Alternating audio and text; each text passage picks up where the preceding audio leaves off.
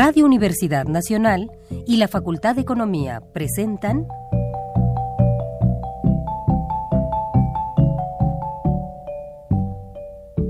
Los bienes terrenales.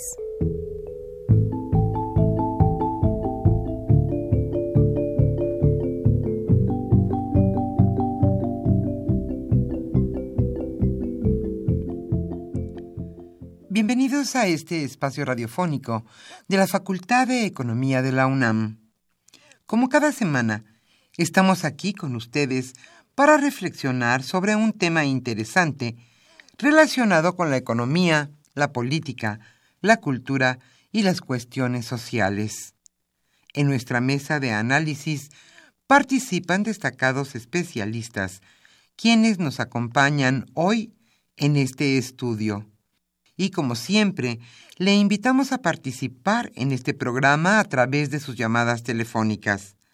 Para nosotros es un gusto saber que usted desde su casa, desde su oficina o en el lugar donde se encuentre, se interesa en el tema que tratamos. Nuestro número 5536 8989. Repito con mucho gusto, 5536 8989.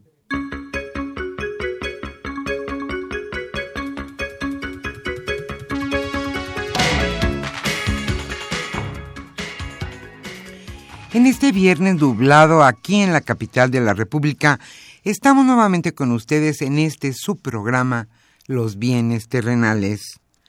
Hoy en nuestra mesa de análisis analizaremos un tema sin duda importante en la agenda nacional. Hoy hablaremos sobre los recursos presupuestales para el campo en el año 2017. ¿Qué fue lo que se designó en el presupuesto para el próximo año en el renglón agrario, agropecuario, para decirlo correctamente? ¿Es suficiente?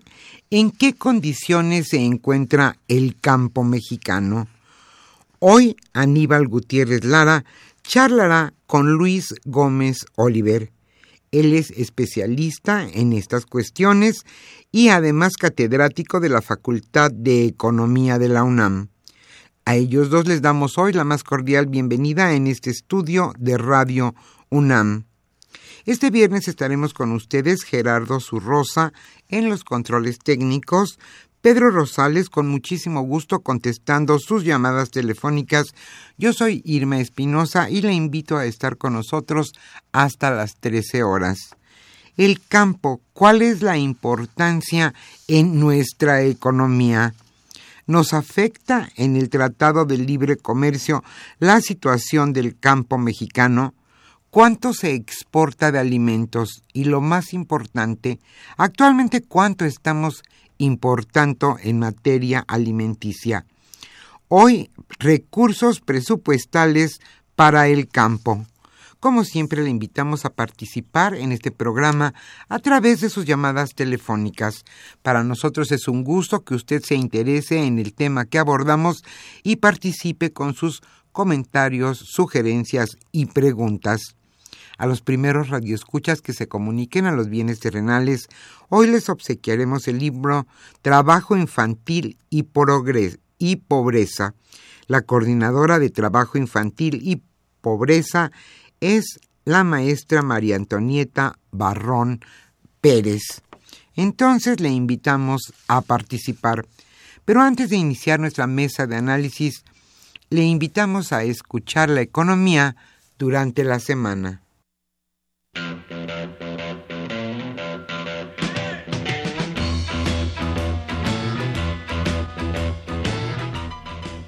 La economía durante la semana.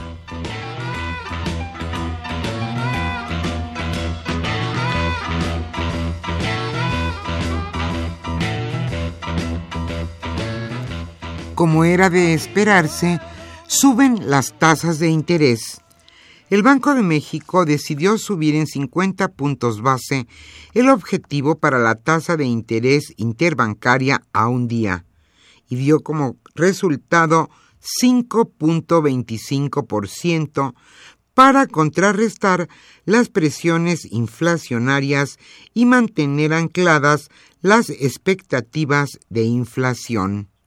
La Junta de Gobierno del Banco de México estableció que el proceso electoral de Estados Unidos condujo a un aumento en la volatilidad en todas las regiones y las tasas de interés en el mundo mostraron una tendencia al alza.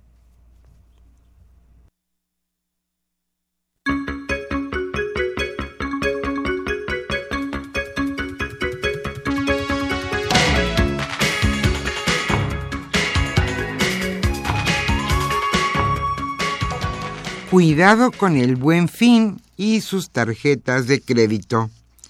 Ante el incremento de las tasas de interés de las tarjetas de crédito, derivado del aumento de la tasa de referencia del Banco de México, la Comisión Nacional para la Protección y Defensa de los Usuarios de Servicios Financieros, la CONDUCEF, sugirió utilizar el aguinaldo para reducir deudas, así como consolidarlas en un plástico de bajo costo. La consolidación de deudas consiste en la agrupación de todas las deudas personales que posea un cliente en un solo crédito.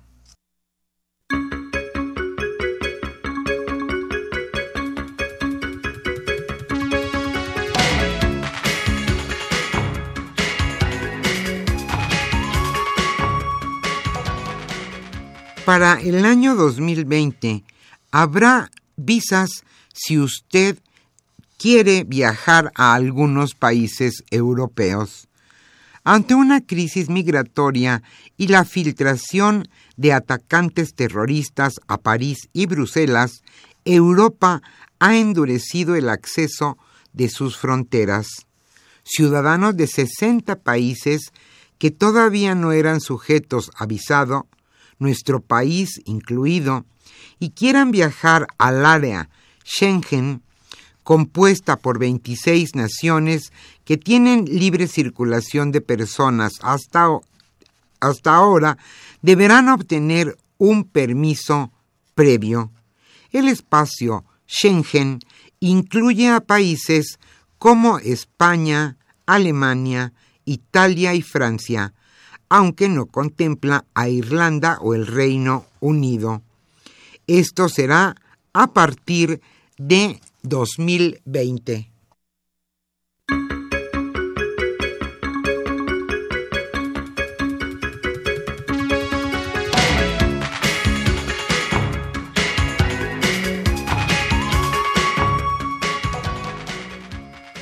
Los partidos no pagan los impuestos que deberían.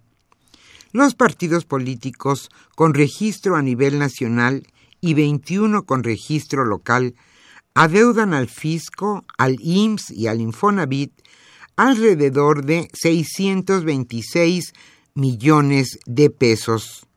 El consejero electoral Ciro Murayama explicó el miércoles pasado que al cierre de 2015 con base en la propia contabilidad de los partidos, 484 millones de pesos corresponden a deudas de impuestos sobre la renta, a nómina y predial, 52 millones de pesos a IVA, 51 millones, 27 millones de contribuciones retenidas a trabajadores y no entregadas al Seguro Social y otros 11 millones más que debían orientarse al Infonavit.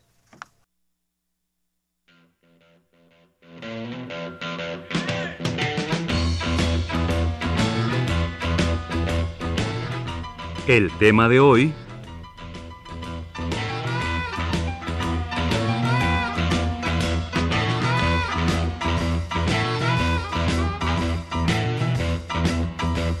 Como señalamos al inicio de este programa, el tema que hoy se abordará en nuestra mesa de análisis es recursos presupuestales para el campo. ¿Por qué es tan importante esta cuestión? ¿Cuánto se importa y cuánto se exporta de alimentos en México? qué es lo que necesita el campo y cuánto es lo que necesita. Hoy Aníbal Gutiérrez Lara charlará con Luis Gómez Oliver, especialista en el tema y catedrático de nuestra facultad, la Facultad de Economía de la UNAM. Como siempre, le invitamos a participar en este programa a través de sus llamadas telefónicas.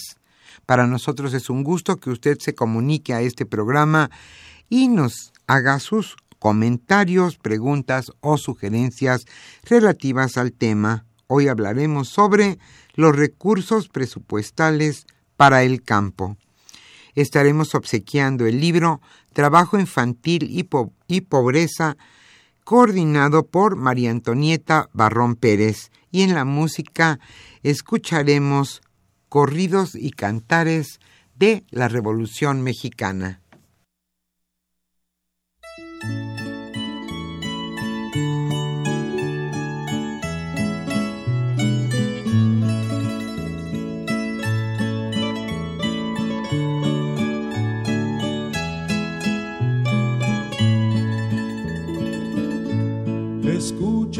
Señores, oigan el corrido de un triste acontecimiento.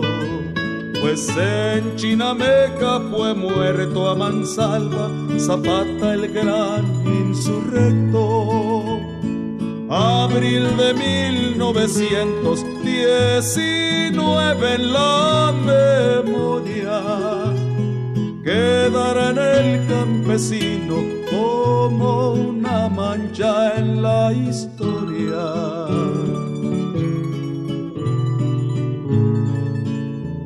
El buen Emiliano que amaba a los pobres quiso darles libertad.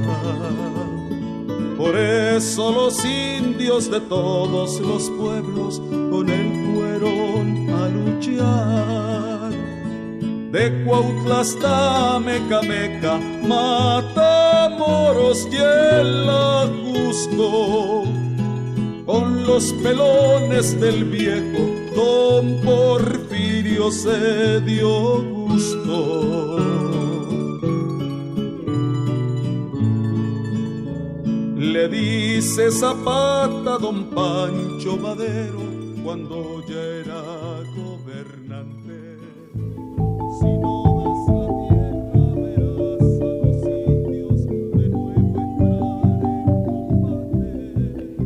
Usted escucha los bienes terrenales. Nos interesa conocer su opinión.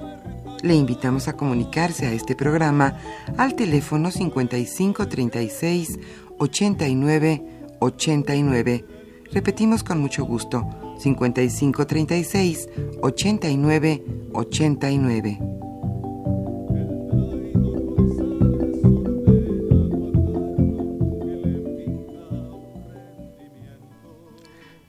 Buenas tardes, bienvenidos a este su espacio, su mesa de trabajo de los bienes terrenales.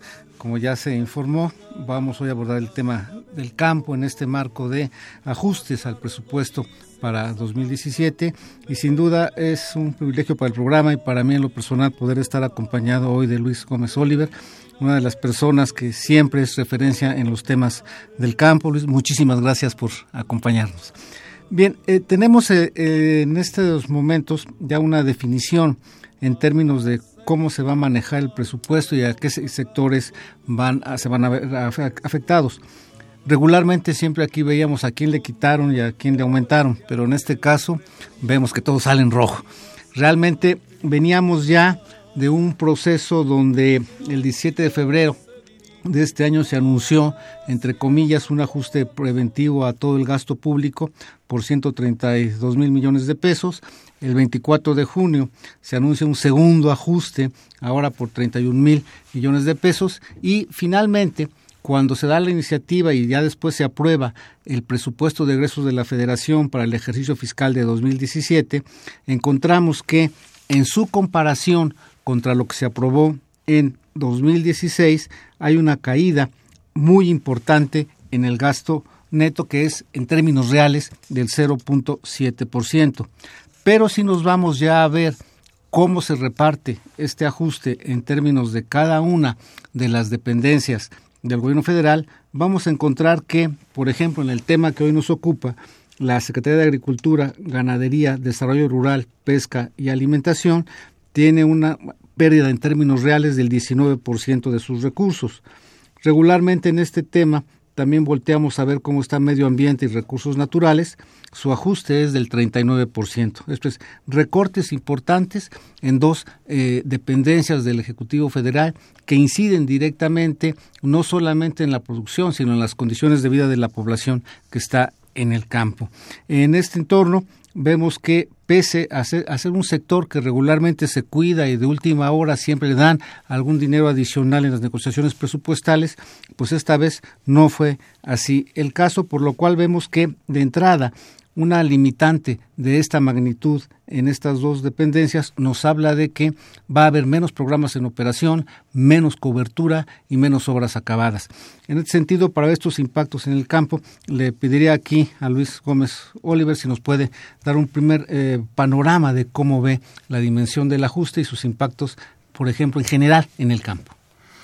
Sí, como no, bueno, agradezco mucho la invitación y la oportunidad de poder comentar con los eh, eh, auditores pues esta situación de recorte y su impacto en lo que significaría el presupuesto para el agro mexicano.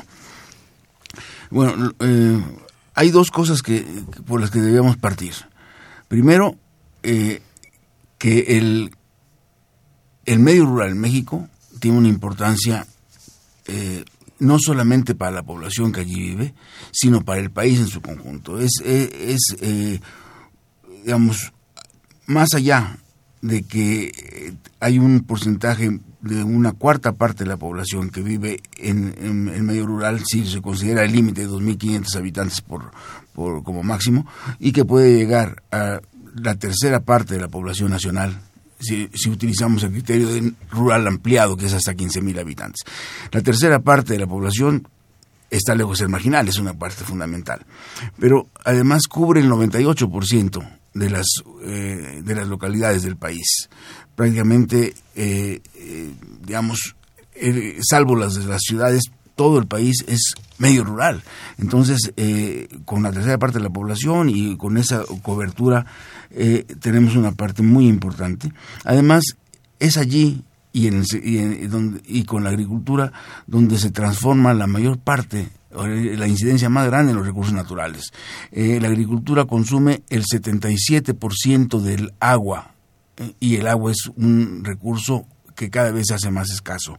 Es la actividad que transforma más el suelo, eh, la biodiversidad, etcétera. Es decir, es el sector más importante para los recursos naturales.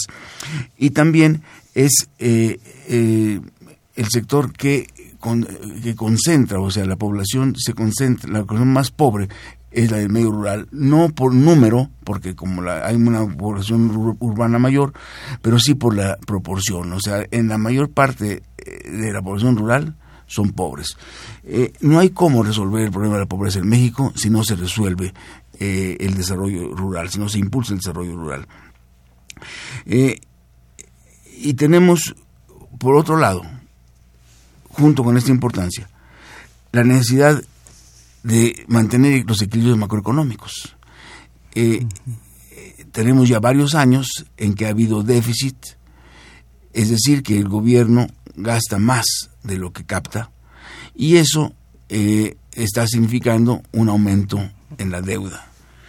Eh, había que frenar esto para poder tener condiciones que nos permitan eh, manejarnos en este contexto internacional tan problemático, que además ahora se ha hecho aún más difícil recientemente con la elección en Estados Unidos.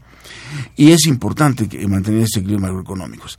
El recorte eh, no asegura que no suba la deuda, porque hay un déficit, eh, hay un superávit primario, es decir, el gobierno va a gastar menos de lo que capta, pero como tiene que pagar intereses de, los, de la deuda anterior, puede ser que suba, de todos va a subir un poco la deuda, pero si no se hace ese recorte, sería cada vez más problemático la situación. Entonces tenemos dos, dos, eh, eh, eh, dos elementos. Por un lado es muy importante apoyar el desarrollo rural, por otro lado es muy importante mantener el equilibrio macroeconómico y no, no tener, no, no implica un reducir el gasto.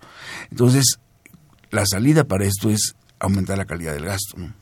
Sí, en ese sentido vemos cómo hay esta, digamos, trampa en la que nos metimos, donde no puedes eh, gastar más por la limitante que tienes de ingresos si no incurres en deuda y hoy deuda está sumamente castigada.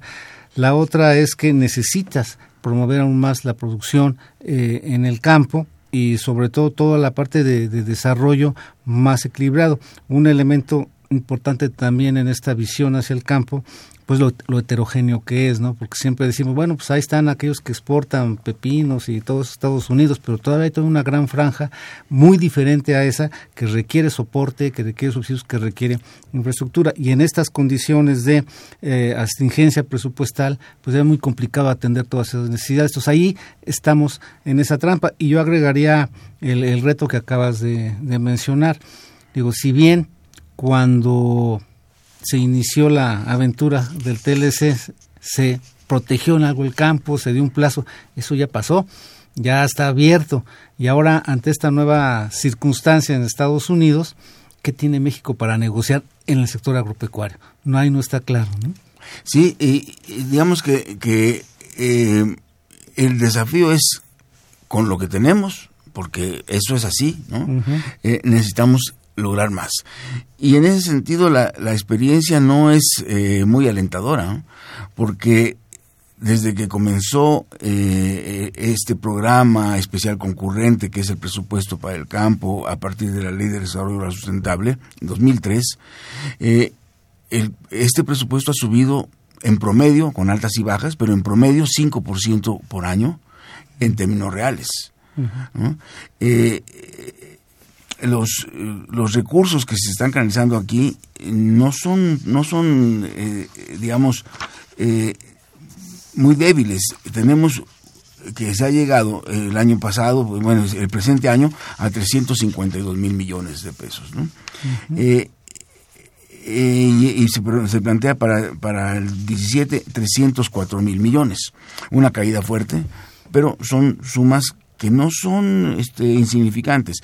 Para, siempre es difícil apreciar qué tan, qué tan importante es, porque hablamos de miles de millones, bueno, y eso es mucho, es poco. Eh, quizás para los auditores sea interesante eh, si hacemos la comparación, que es un mero ejercicio eh, ilustrativo, pero desde luego no, es ninguna propuesta, es un mero ejercicio ilustrativo, es decir, ¿cuánto por persona? Desde luego no se puede dar a cada persona, porque ahí están las escuelas, las clínicas, los caminos, el sistema de investigación, el sistema de sanidad. Son muchos gastos que no se podrían distribuir. Pero eh, pensando en el monto global y el número de personas en medio rural, eso da eh, para 2016 13 mil pesos por persona por año. Para 2017 eso baja a menos de 11 mil pesos. Pero pensando, vamos a hacer, a decir, 12 mil pesos por persona por año, son mil pesos mensuales. Mil pesos mensuales para una familia de cinco o seis personas, pues no es poco, porque sería para toda la población rural. Entonces, estamos gastando el equivalente de seis mil pesos mensuales por familia en todo el medio rural. Quiere decir que hay recursos, hay que aprovecharlos bien. No, sería muy bueno que fueran más pero esto hay que aprovecharlo. Y esto no está ocurriendo. No está ocurriendo porque eh, la asignación no está obedeciendo a una estrategia coherente, congruente, participativa, que todo el mundo conozca. ¿Por qué? Pues porque no existe la estrategia. Cuando se planteó eh, que iba a haber un programa especial concurrente, se dijo, bueno, cada institución, cada entidad, cada Secretaría de Estado va a tener programas y van a concurrir todas al desarrollo. Eso está en la ley, pero en la práctica no ocurre. Lo que es el PEC no es un programa derivado de una estrategia, sino es la yuxtaposición, la lista de todos los programas que tienen las distintas secretarías. Y cada una trabaja con su propia lógica, con, su propio, con sus propios programas en los propios lugares donde le parece bien. O sea, no hay una coordinación, no hay una congruencia, no hay coherencia e incluso hay programas que tienen objetivos contradictorios. Lo que uno estimula, el otro, el otro trata de eliminar.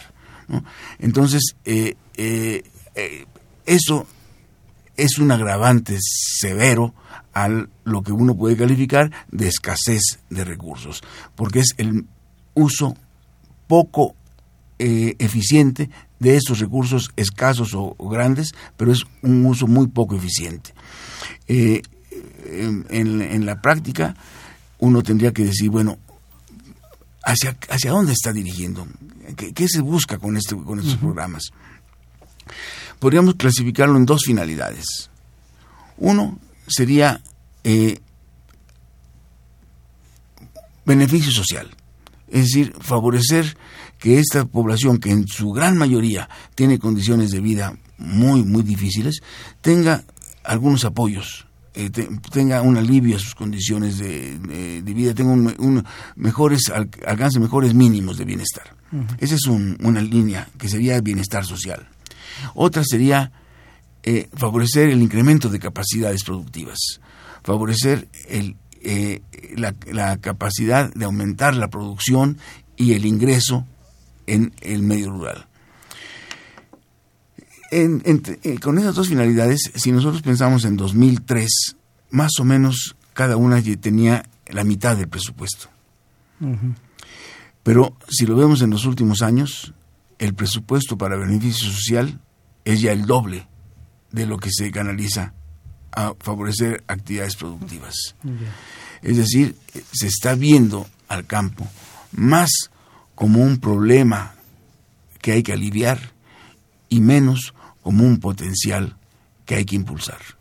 Fíjate que precisamente en un ejercicio realizado en esa comparación de, de los recursos 2016 y 2017, y efectivamente, considerando qué es lo que hay, es el tope, y sobre eso ver cómo se está distribuyendo y cómo mejorarlo, mm, a nosotros nos resultaba eh, esto, que en 2016 el 28% tenía un enfoque eminentemente social del gasto que tiene contenido el programa especial concurrente, 28% a lo social, 19% a competitividad.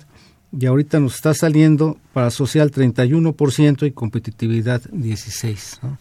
Entonces, vemos precisamente esto, que llama mucho la atención porque uno de los discursos importantes ha sido pues, hacerlo competitivo, hacerlo eh, que tengan capacidad de generar buenos empleos, elevar la productividad.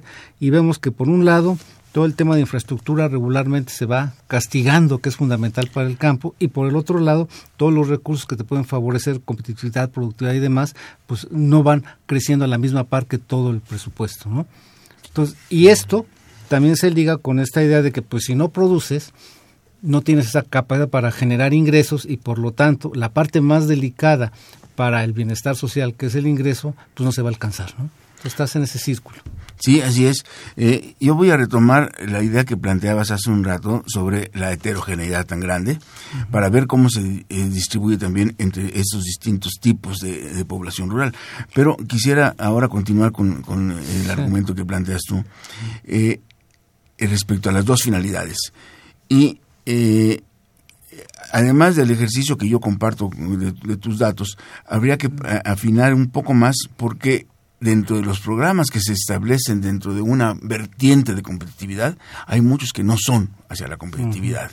¿no? De hecho, quizás el más importante que se califica ahí es el proagro y no tiene no tiene una orientación ni un diseño que esté hacia la competitividad. Lo vamos a comentar un poquito más adelante. Pero por lo pronto eh, este esta separación lo que lo que eh, a lo que nos dice es que aliviamos las condiciones de pobreza de este año. ¿Mm? Y las familias viven un poquito menos apuradas.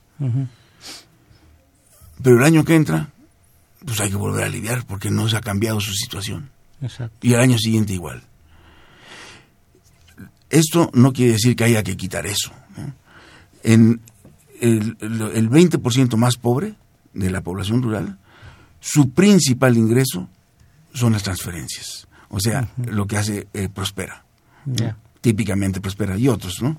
Pero eh, obviamente no se le va a quitar eh, ese, esa fuente principal de ingreso a la población más pobre del país, ¿no? Hay que dejarlo. Pero hay que complementarlo.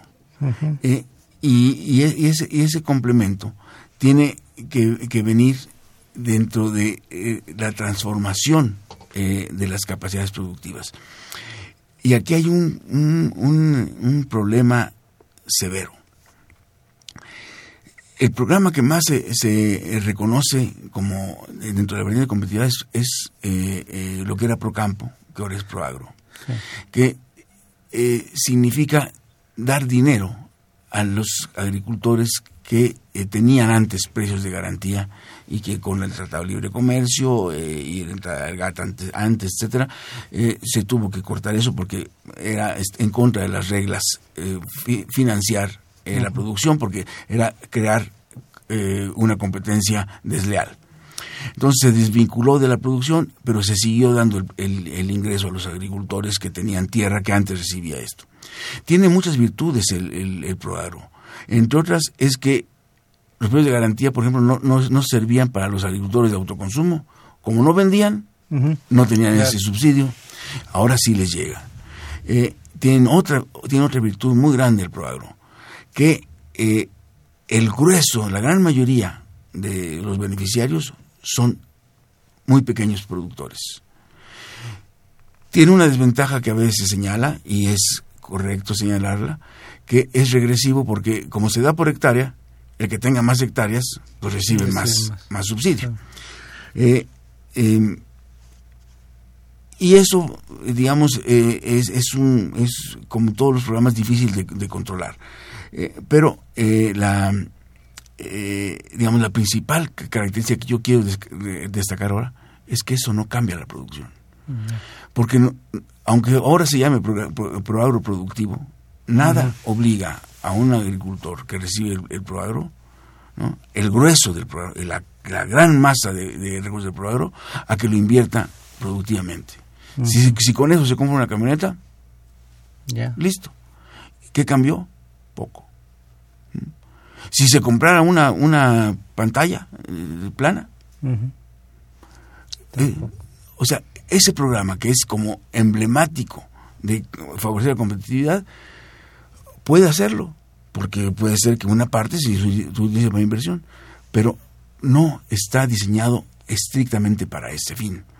Aunque ahora se le ha buscado que haya una parte, por lo menos una parte que sea productiva pero no está. Y el problema es, entonces, bueno, si no es ese, ¿con qué programas podemos hacerlo? La verdad es que hay un enfoque que es el que está equivocado. El enfoque equivocado es que sea el gobierno el que apoye a los beneficiarios y que les dé eh, eh, los recursos para el programa productivo que les cree el programa productivo. Eso es imposible. Sí es posible que el gobierno tenga beneficiarios en las transferencias directas, porque aunque es complicado administrativamente hacer esas transferencias o dar los cheques o hacer los depósitos y dar las tarjetas a, a dos o tres millones de personas, se puede. Pero que el gobierno haga proyectos para dos o tres millones de personas, eso es imposible. Proyectos productivos que sean sostenibles, autosustentables, rentables, eficientes, eso no lo puede hacer el gobierno en tres millones de unidades. ¿Qué es lo que necesita hacer el gobierno? ¿Qué es lo que puede hacer el gobierno? Es facilitar que esos, esa, el potencial productivo pueda activarse. Y ahí tenemos eh, el tema que planteabas antes. No son los mismos requerimientos para las empresas agropecuarias que para los campesinos o para la agricultura familiar. Entonces, esta precisamente, sabes que esta operación de estos programas y estas reglas, pues de entrada te plantean lo que señalabas, ¿no? Cómo hacerlo más eficiente, si no hay, digamos, la posibilidad de garantizar un impacto en estos esquemas de productividad. ¿no? Y evidentemente, entre esos 3 millones de unidades, que se traduciría en 3 millones de proyectos, hay una diversidad impresionante y, y la otra, bueno, si va a ser el proyecto y para qué mercado, a dónde va, ¿no? En alguna ocasión veíamos, por ejemplo, en las zonas rurales mayor atraso, nos decía eh, Gustavo Gordillo, pues necesitan tener un mercado cercano por lo menos de cuatro mil personas para que pueda garantizar que ya se va a ir solito después. Si no, va a ser siempre subsidio. ¿no? Entonces, esos elementos eh, son, eh, digamos, eh, relevantes en términos de ver que efectivamente cómo atacas este problema de productividad en esta dispersión y este número de unidades cuando pues, son estos, prácticamente esos 3 millones. Y esto lo ligo con otra opción que se ve a nivel eh, global en la economía y con pequeña empresa y microempresa. ¿Qué tan sustentables y cuántos proyectos de inversión hay? A veces decimos, pues es que falta inversión, ¿no? Pues tienen que invertir acá ellos. Y pues ahí está el recurso, está el financiamiento. ¿Y cuál es el proyecto? y vemos que no hay, ¿no? Faltan proyectos. Decían a veces el mismo Consejo Económico Empresarial y sus análisis dicen, pues sí, ahí hay recursos, pero ¿y los proyectos? Sí, eh, ese es un desafío que tiene, digamos, un, un ámbito mucho más amplio, ¿no? eh, ¿Por qué México crece al 2%? Pues porque no, no hay inversión. ¿no? ¿Y cuál fue el, el ámbito de mayor, eh, mayor recorte en el presupuesto público? La inversión. eh, entonces, eh, estamos con un, una, unas dificultades muy grandes para poder tener ese crecimiento. En el agro específicamente, tenemos que ver cómo, cómo se puede favorecer un, un crecimiento más amplio con inversión. Y la inversión no la va a hacer el gobierno. El gobierno no produce. Uh -huh, sí, el gobierno el gobierno no es el agricultor el gobierno no es el agroindustrial el gobierno no, no comercializa ¿no? entonces son los agentes económicos los que tienen que hacer esto. Y el gobierno tiene que impulsarlo y facilitarlo. Y tiene el desafío de que tenemos una eh, heterogeneidad muy grande. Para, mostrar, para ilustrar eh, algunos indicadores, quisiera yo comentar solamente uno. Del total de ventas eh, que realiza la agricultura, el total de ventas, el 75% lo hace el 8% de las empresas. Mm. De las unidades. De las unidades del campo. Y por otro lado tenemos que el 75% de las unidades vende 8%, menos de 8%. Yeah. O sea, si, si desapareciéramos tres cuartas partes de las unidades, serían menos del 8% de las ventas. Y en cambio, menos del 8% de las unidades produce el 75%. Ah, es demoledora eh, esta cifra. Eh, ahí. Eh, Entonces, terrible. Entonces, ¿Mm? Efectivamente, y, y por lo tanto también esa ese grupo de empresas tan pequeños son las que tienen más rápidamente acceso a mecanismos de defensa, financiamiento, entre cualquier contingencia, ¿no? Y, están más preparadas. Y, y, no solo eso, reciben el grueso de los subsidios. o sea, ahí se queda una buena parte además. Eh, sí. ¿Y sabe por qué? No es porque el Estado tenga mala leche y diga le voy a dar a los ricos y no a los pobres, Ajá. sino porque si, si vas a financiar insumos para la agricultura, uh -huh. pues los van a captar los agricultores. Sí. Y entre más grande es el agricultor, va a, va a subsidiar. Más, va a... Si vas a subsidiar la maquinaria, ¿eh? claro. ok, usted compra eh, el tractor y yo le reembolso luego la mitad. Ok, ¿quién va a comprar el tractor? Sí. ¿Quién, ¿Quién va a comprar más tractores? Uh -huh. ¿Eh? Claro. Entonces, si subsidio el riego o el agua o el, el, el bombeo para riego, uh -huh. ¿quién se beneficia más? Pues el que tenga más riego. Sí. ¿Mm? Y el que no tenga riego, pues ese no se beneficia nada. Claro. ¿Mm? Y es que no tiene riego, podría tenerlo con infraestructura que hoy está castigada porque es inversión pública, ¿no? Eh, eh, es, eh, de hecho, ese es uno de los programas que menos se ha castigado, ¿eh? pero, uh -huh. pero de todos modos, sí, eh, se, es, es, cierto lo que dices. Y, y, y, el tema aquí es, entonces, bueno, ¿qué hacemos? Vamos a, a, a, a cambiarlos, a dar subsidios. Se intenta, uh -huh. se intenta. Eh, ahora, imagínate, la mitad de las microempresas que se crean no dura dos años, quiebran. Sí. En el mundo. Uh -huh. Ahora, vamos a hacer microempresas, pero no en el mundo en promedio, sino en las zonas marginales claro. con pequeños productores. ¿Cuántas ¿Cuántas pueden progresar? Sí, sí. Yo te diría que el esfuerzo que se hace ¿no? Eh, en, en, Zagarpa, que se hacía antes en Sedatu, que ahora los, los, programas lo pasaron a Zagarpa, es, es muy importante. Pero es muy difícil si tú dices, ok, júntense 10 personas y vamos a poner un, un, eh, un acto de, para explotación de ganado de borregos. Lo más probable es que puedan producir, pero van a poder competir. Claro. Ahorita recuerdo un caso precisamente de un apoyo de otra institución, y sí se juntó un grupo de señoras en un lado, pusieron una tortillería, les puso ahí muy bien, pues otras vieron ahí la oportunidad, pues vamos a hacer lo mismo, la hicieron, pero la localidad no daba para dos tortillerías y las dos quebraron. Así es. eh, eh, se, se, dice, bueno, vamos a, a, a poner un, un, un, invernadero para que produzcan jitomate. Uh Ahí ya tenemos muchos problemas.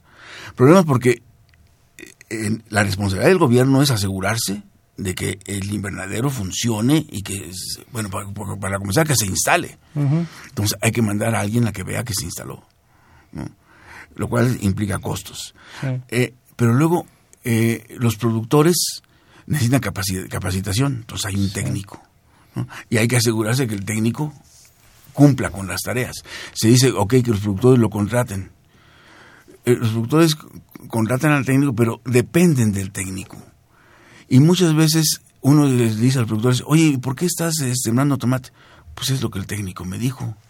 ¿no? Claro. ¿Eh? ¿Sí? Eh, y luego, ¿quién hace el invernadero?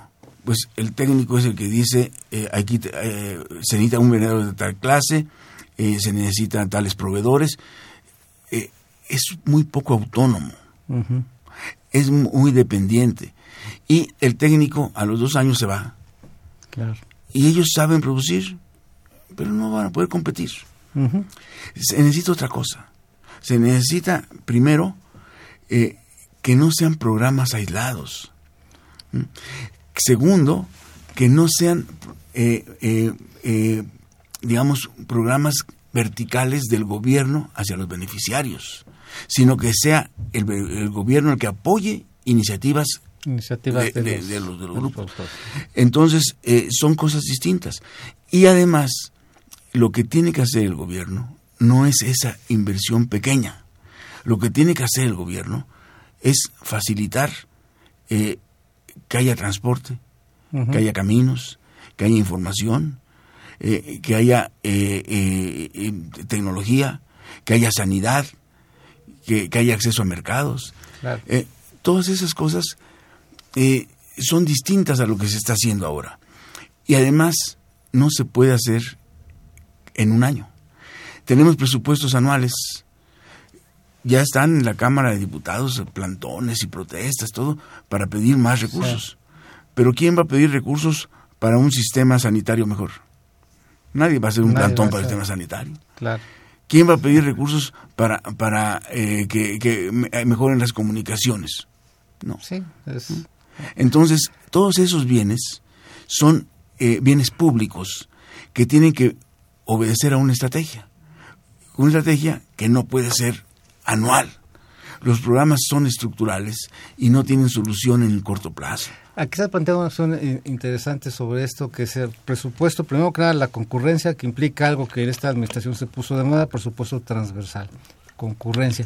Y la otra ese horizonte de largo plazo de programas. Y esto llevaría entonces también a revisar cómo desde la lógica de cada programa se pueden articular y participar porque hoy lo que vemos es que como cada como me decía un amigo cada quien llega con su puesto y va por su lado y ya y sí sí, sí vamos juntos pero tú de aquí para acá yo de aquí para acá porque tengo también que rendir cuentas, tengo que responder a una camisa de fuerza, que son indicadores y compromisos que tengo de resultados, y ni modo que te pongas la estrellita tú, mejor me la pongo yo. ¿no? Entonces hay una competencia y un entramado institucional que también está limitando eso, y sí, se han planteado distintas opciones en términos de reglas de operación y lineamientos para buscar que en determinadas condiciones o territorios específicos pudiera haber una flexibilidad y poder concurrir. Pero ya que pase esto y va caminando en cámara, pues llega la que define el presupuesto a final de cuentas, Hacienda dice, no, mi regla es esta, y aquí se cancela esa idea de poder flexibilizar reglas, ¿no? Bien, vamos un momento a una pausa y regresamos.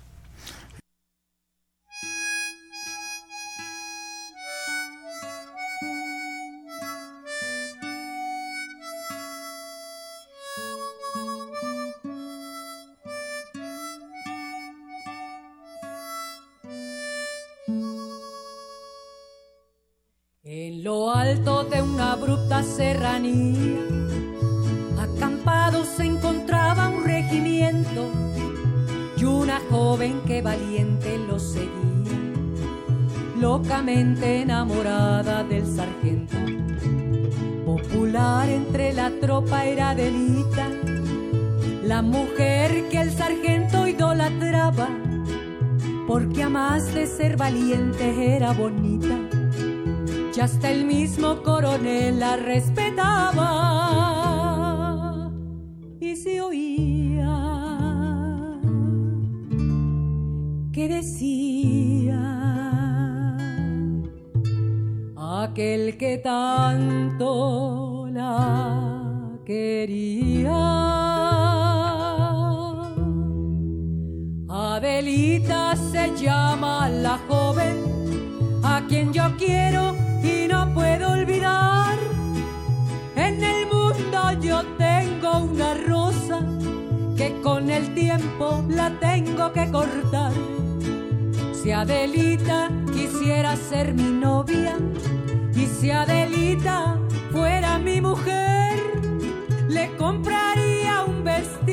De seda para llevarla a bailar al cuartel.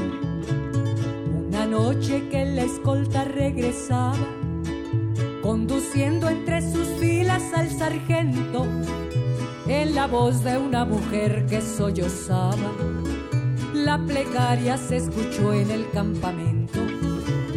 Al oírla el sargento temeroso de perder para siempre a su adorada, ocultando su emoción bajo el embozo, a su amada le cantó de esta manera. Bien, regresamos a esta nuestra mesa de trabajo. Estamos hablando sobre el presupuesto y el campo. Nos acompaña el gran experto Luis Gómez Oliver y eh, vamos a eh, sacar una primera breve conclusión para después dar paso a las preguntas. Cómo no, con todo gusto. Eh, y yo quiero retomar dos, dos elementos ahora. Uno es de esta heterogeneidad que habíamos hablado. Ya Recuerden, habíamos hablado que el 7% eh, de eh, 7 algo por ciento de las, de las unidades vende el 75% y que en cambio el 75% de las unidades vende el 7%.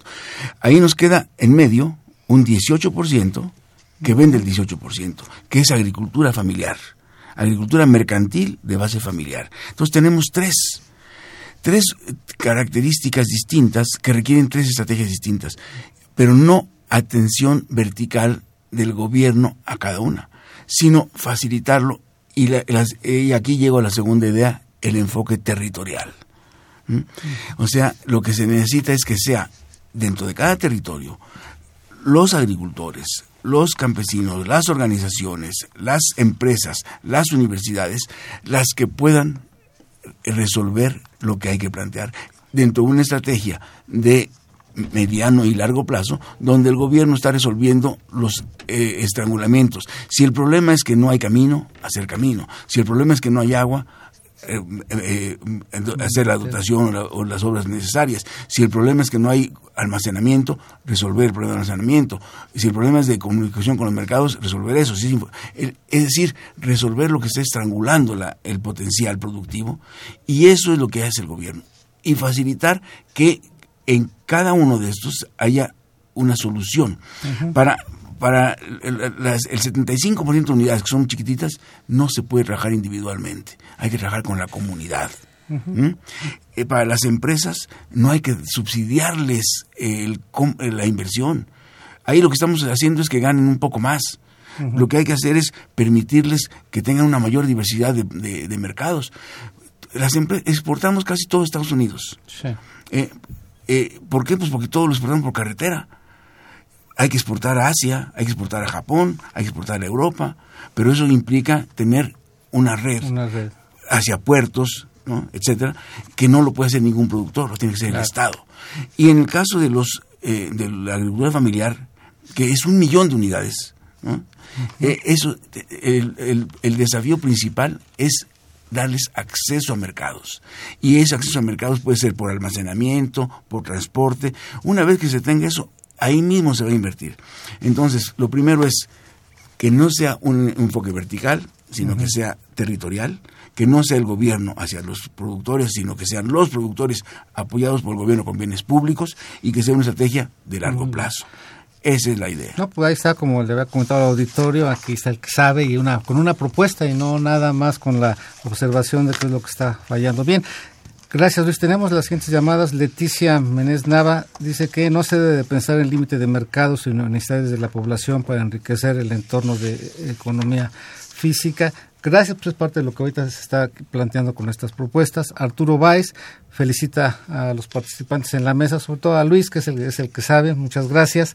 Javier Guerra, ¿por qué se cambió la política agraria de promover el crecimiento del campo por la importación agrícola de otros países? Pues ha sido un un peso importante y una inquietud en términos de qué pasó con el campo después de, del TLC, ¿no? Pero vemos que un sector sí salió adelante y se integró a sus circuitos comerciales exportadores, pero otro siguió prácticamente igual, ¿no? Eh, aquí lo, lo, que hay es eh, que cuando cuando de dos mercados, el de Estados Unidos y el de México, se hace uno solo, ¿no? eh, hay especializaciones y México exporta hortalizas y frutas e importa granos. Eh, hortalizas y frutas eh, significan una exportación muy importante, eh, significan empleos, significa salarios, eh, y la importación de granos pues significa un complemento que, eh, digamos, ojalá se pudiera producir acá, pero tiene la ventaja de que si es, si es barato, fíjense, importar maíz amarillo barato permite que el pollo no sea caro. Ya, ¿Mm? ok, es un insumo.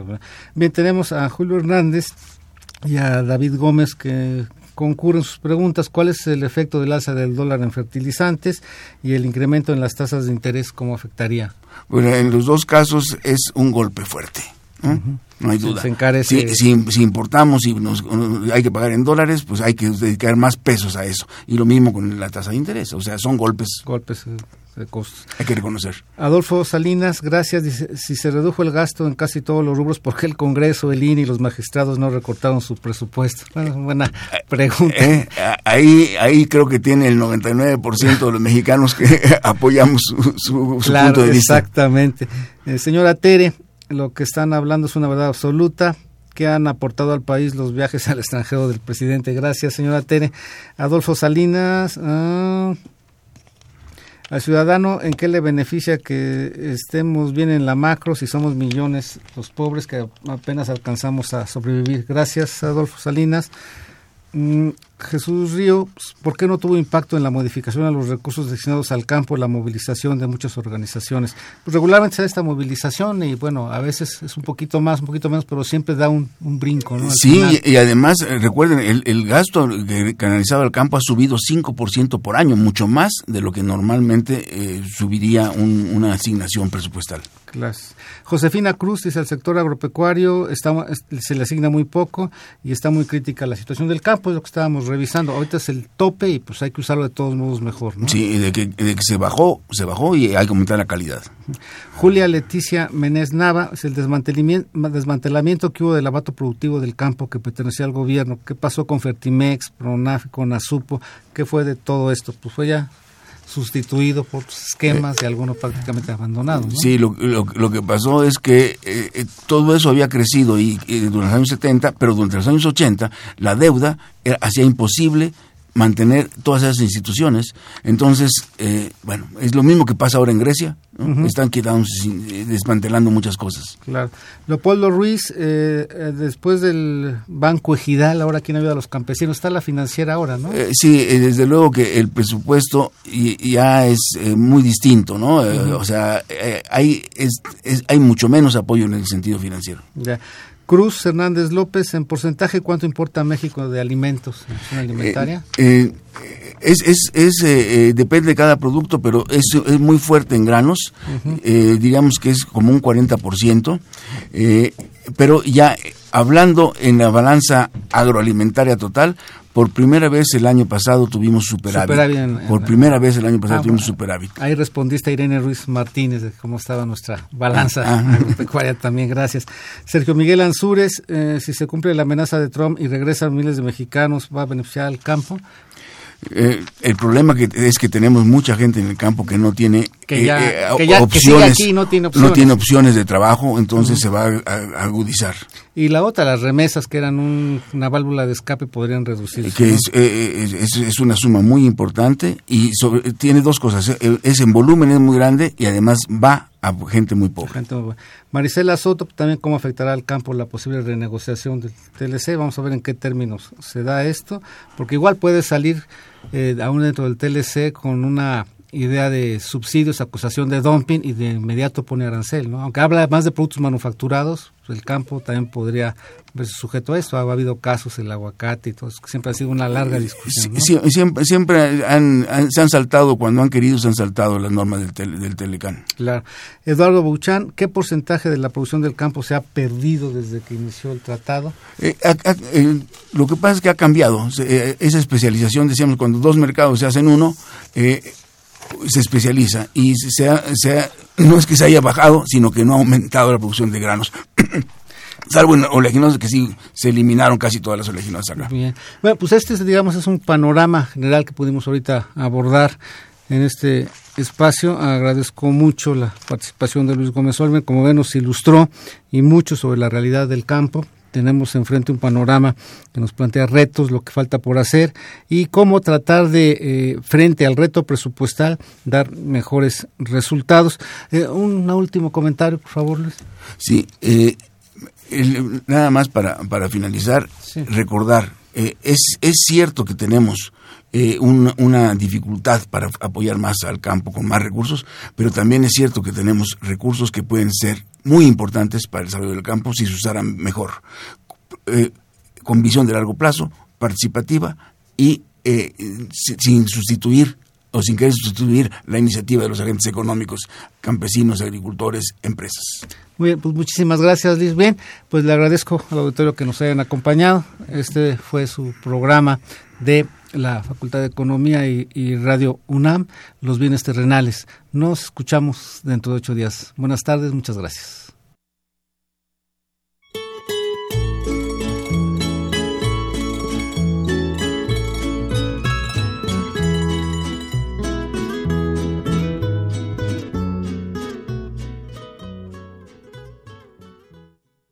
Su atención y participación en este programa a través de sus llamadas telefónicas y la invitamos la próxima semana a la misma hora en otro programa más de los bienes terrenales. La coordinación general fue de Carlos Javier Cabrera Adame, la coordinación académica de Aníbal Gutiérrez, Roberto Cabral, Alejandro Pérez Pascual, Rubén Antonio Miguel y Leonardo Lomelí Vanegas. En los controles técnicos, nuestro compañero Humberto Sánchez Castrejón y en la voz y producción su amiga Irma Espinosa, quien se despide de ustedes y le desea un agradable fin de semana.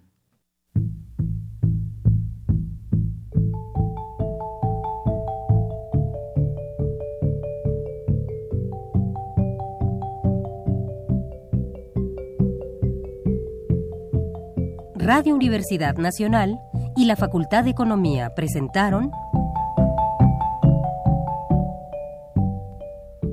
Los bienes terrenales.